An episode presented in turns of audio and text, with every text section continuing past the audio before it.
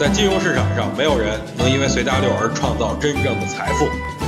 在交易上，必须要有独特的见解，才能在投资市场里叱咤风云。大家好，我是王彪，我为自己代言。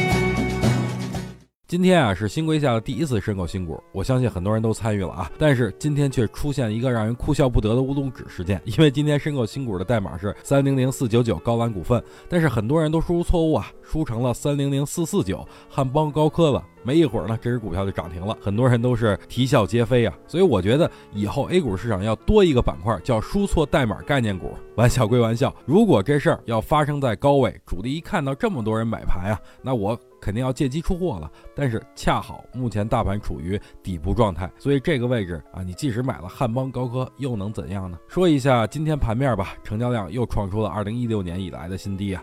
不要算那两次熔断啊，沪深两市的成交量加起来总和仅有四千四百多亿，这代表什么呢？这就代表底部区域啊，在交投不活跃的时候，往往反弹就要展开了。所以我觉得下周的行情可能是比较乐观的。那我们干嘛呢？我们就该好好的在周末休息，来迎接下周的反弹行情。